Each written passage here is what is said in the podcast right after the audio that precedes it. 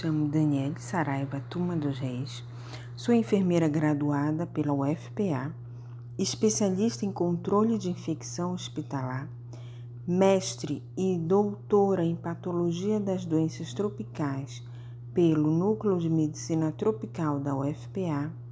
Atuo como enfermeira no setor de gestão de qualidade e vigilância em saúde do Hospital Universitário João de Barros Barreto Sou docente da Faculdade de Enfermagem da UFPA, cuja atividade acadêmica a qual ministro é assistência de enfermagem em doenças transmissíveis e também já realizei um curso de aperfeiçoamento no Hospital Sírio-Libanês em São Paulo, de segurança do paciente.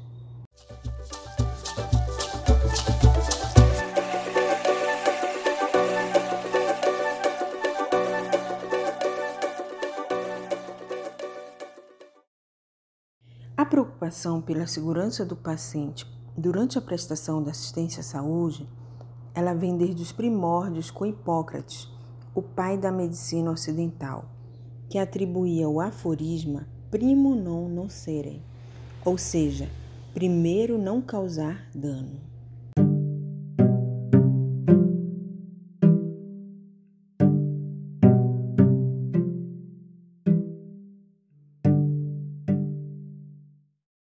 Essa temática ela foi resgatada a partir da portaria número 529 de 1 de abril de 2013 do Ministério da Saúde, que instrui segurança do paciente como redução ao mínimo aceitável do risco de dano desnecessário associado ao cuidado à saúde.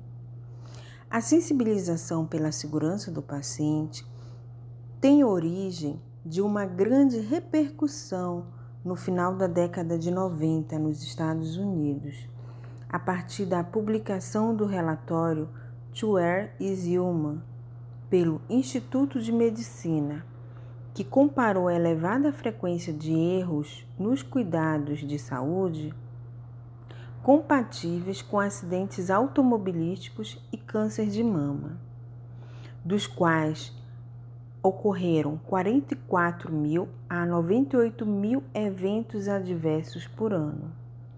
Nesse contexto, definimos evento adverso como incidente que resulta em dano ao paciente.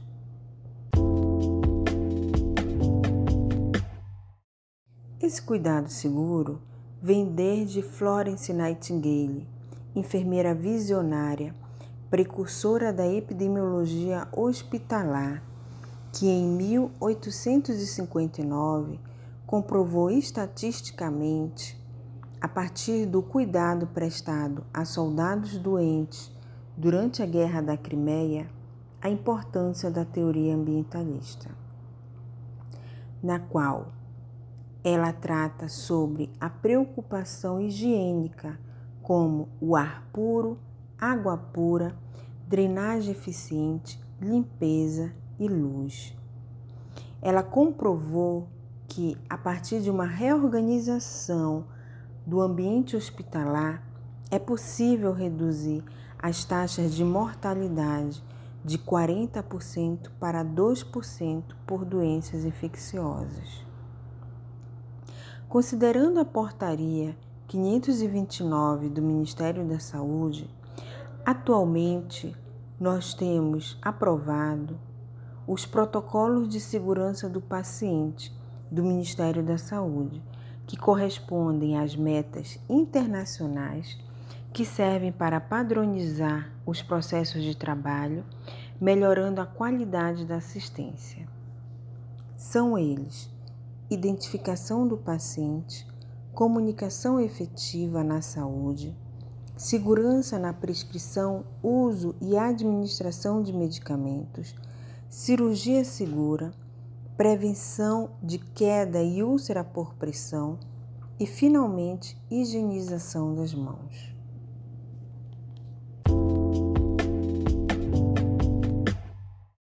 A respeito deste último protocolo de segurança, passaram-se mais de 150 anos desde que Ignaz Samuel Weiss demonstrou o valor da lavagem das mãos pelos médicos, reduzindo a mortalidade na febre puerperal. Atualmente, este gesto tão simples quanto cotidiano ganha nos últimos meses uma notoriedade incalculável por ser uma das soluções mais eficazes para evitar o contágio pelo vírus SARS-CoV-2, mais conhecido no mundo como o novo coronavírus. Esta definição se dá pela aparência de coroa sob microscopia eletrônica. Trata-se de um vírus envelopado com um genoma de RNA de cadeia simples, que se ligam através do receptor ACE2 por tropismo às células endoteliais, epiteliais do trato respiratório e ainda células dendríticas, monócitos e macrófagos alveolares. O mundo já vivenciou duas epidemias com vírus da família coronavírus. A primeira teve início em 2002 na província de Guangdong, na China, quando foi identificado o SARS-CoV. Este se espalhou para 32 países, com 8.422 casos confirmados e 916 vítimas fatais entre novembro de 2002 e agosto de 2003. Na segunda epidemia, esta ocorreu na Arábia Saudita pelo MERS-CoV e foi identificado em 2012 e denominado como Síndrome Respiratória do Oriente Médio, espalhando-se por vários outros países, incluindo os Estados Unidos. Afetou 2.496 pessoas e causou 868 óbitos no período de abril de 2012 a dezembro de 2019. Mas foi em 31 de dezembro de 2019 que a doença foi notificada à OMS como um surto de pneumonia na cidade de Wuhan, na China, e que posteriormente seria conhecida como o novo coronavírus ou SARS-CoV-2. Este se disseminou por todos os países com mais de 32 milhões de casos acumulados no mundo e mais de 980 mil mortos, conforme dados atualizados pela Universidade de Johns Hopkins. Esse elevado número de casos guarda uma semelhança com a pandemia por gripe espanhola, que ocorreu no início do século XX ambas de alcance mundial, com impacto devastador na população, trazendo à tona a valorização do Sistema Único de Saúde e, ao mesmo tempo, expondo as fragilidades dos hospitais públicos, a oferta de leitos insuficientes, diagnósticos imprecisos e variados esquemas de tratamento. O vírus SARS-CoV-2 possui uma alta patogenicidade e transmissibilidade por gotículas e contato, pois gotículas e fluidos corporais infectados podem facilmente contaminar o epitélio conjuntival humano.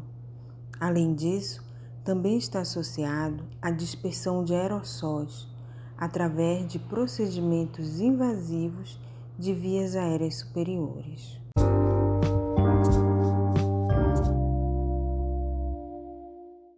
Concomitante ao número de doentes pelo Covid-19 estão os profissionais de saúde que foram abatidos pela doença, considerados um dos grupos de maior risco de contrair a doença por estarem em contato direto com pessoas infectadas na linha de frente da assistência, conforme reporta o Conselho Federal de Enfermagem, onde temos mais de 39 mil casos em profissionais de enfermagem no Brasil. Por essa alta incidência na equipe de saúde, a OMS definiu que este ano, num Dia Mundial de Segurança do Paciente, que é comemorado em 17 de setembro, a campanha estaria focada no tema Segurança dos profissionais de saúde, uma prioridade para a segurança do paciente. Essa campanha ganha um significado que extrapola o cenário atual da pandemia, pois direciona a atenção para os desafios que esses profissionais de saúde enfrentaram no dia a dia, como infecções associadas aos cuidados de saúde, sobrecarga de trabalho, violência, discriminação, distúrbios psicológicos e emocionais estresse material e doenças ocupacionais.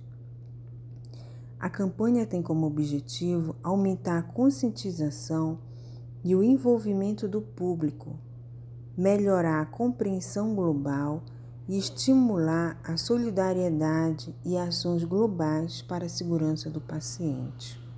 Para isso, o suporte de gestores, lideranças e governos as medidas para promover a segurança dos profissionais de saúde é indispensável para permitir o cuidado seguro em todos os níveis e serviços de atenção à saúde.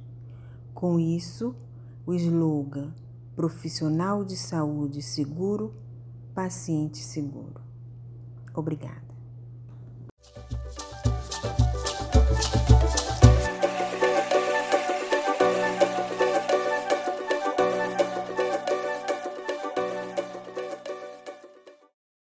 Você encontra o Projeto Amazônidas em várias plataformas digitais. Através do Instagram, acesse arroba Projeto Amazônidas UFPA e na bio encontre o link para acesso a todos os episódios do nosso podcast.